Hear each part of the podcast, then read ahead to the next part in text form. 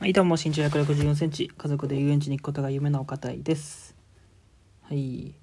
えっと、土曜日ですね。今日はいかがでしたでしょうか？僕は今日は、うーんと、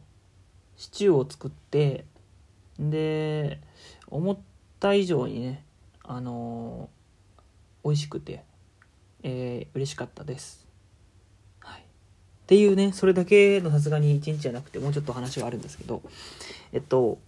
なんか、僕今 IT エンジニアの一応研修をしてて、受けてて、で、えっと、なんか気になったんで、こうフリーランスの人、IT からフリーになって、会社に属さないで働いてる人っていうので、なんかテックキャンプっていうところが主催でね、なんかそういう人たちを3人ぐらい呼んで、あのなんかインタビューするみたいな番組がね、2時間ぐらいあったんで、それをちょっと今日聞いてきたんですけど、で、えっと、それとはまた別に、あの、最近なんか自分自身のコンテンツを売るみたいな、他のビジネスにも興味を持ってたりして、なんかそういう2つを聞いた上で、あの、なですかね、これからフリーランスになりたい人とか、あの、IT 未経験で入りたいなっていう人向けに、あの、もう僕がまさにそれなので、なんかそういう人たちと一緒にね、あの、この問題について考えていけたらいいないいなと思います。お願いします。はい。で、えっと、こうフリーランスの人の話を聞いてて思ったのが、あの、目的思考っていうのが結構大事だなって思ったんですね。あの、目的を持ってなんかするってことなんですけど、なんか、なんでフリーランスになったんですかっていう質問をされた時に3人いたんですけど、1人は自由に仕事をしたかった。で、一人は子供が生まれた。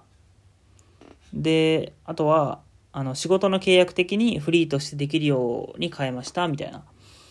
で、あとは、あの、もう一人はずっとなんか給料が安いのが嫌でした、みたいな。まあ自由になりたかったですっていうので、勢いで辞めちゃいましたっていう人は結構多くて。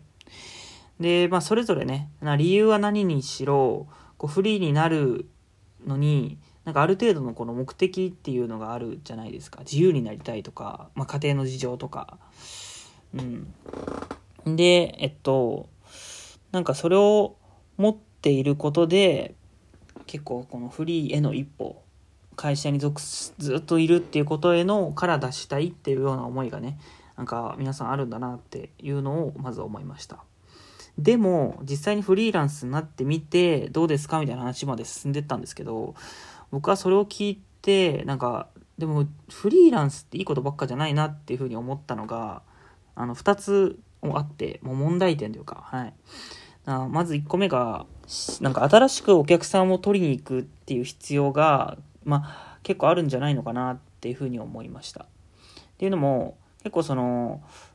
もともとの会社からフリーになりましたっていう人であのそう新しくお客さんを取るっていうよりかはなんか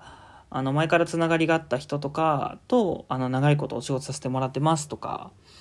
で一番なんか年季入った感じのおじさんが喋ったのはこう10年ぐらいねその同じお客さんとお付き合いしてますみたいな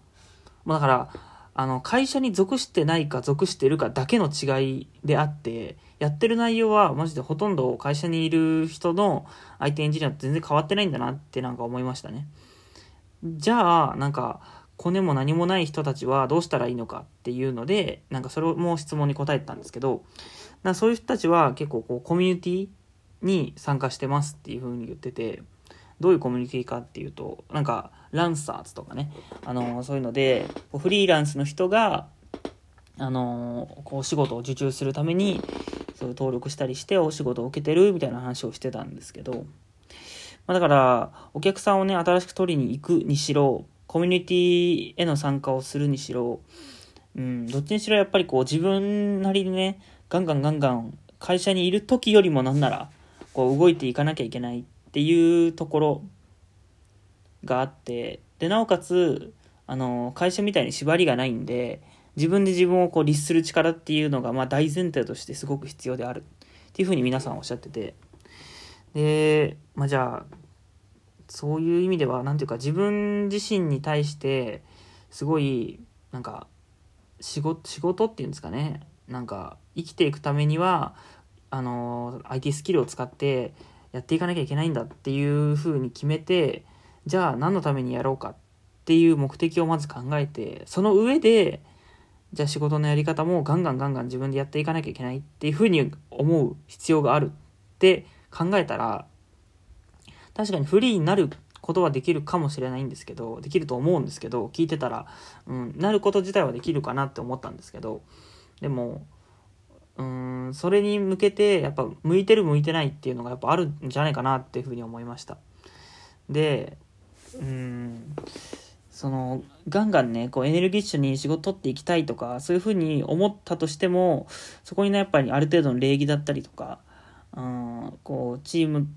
やっぱエンジニアってこうチームでやってくるのがベースであるので周りの人とのコミュニケーションだったりとかねっていうのがあるからうんなんかそんなに何て言うんですかねフリーになったからめちゃめちゃ自由になるっていう風な生活をしてる風には僕には見えなくて。まあ、だから本当にさっきも言ったんですけど、こう、ね、やる内容っていうのはほとんど、ほとんどかわかんないんですけど、まあ、それを受ける仕事によっては違うとは思うんですけど、まあ、外装だけ見たらそんなに変わらないで、ただ単純にそのアピールの仕方っていうのが会社を通してやるのか、ご自分個人でやるのかっていうのが違うだけ。っていうので、なんかフリーであろうが会社の員であろうが、エンジニアっていうものに対してはそんなになんかあんまり変わらないのかなっていうふうにこう今日のフリーランスの人たちの話を聞いては一応今の段階ではそういうふうに思って、で最初にちょろっと言ったんですけど他のねなんかコンテンツ自分自身を強みとして売りたいみたいな話のビジネスにも僕は今興味を持っててなコンテンツ販売とかファンビジネスみたいな風に言うらしいんですけどで僕はなんかそこでなんか IT となんか僕は未経験文系で今入ってるのであのそういうこれから IT やりたいとかそういう人たちに向けてあの実際に IT 技術をスキルとして教えるっていうのをメインじゃなくて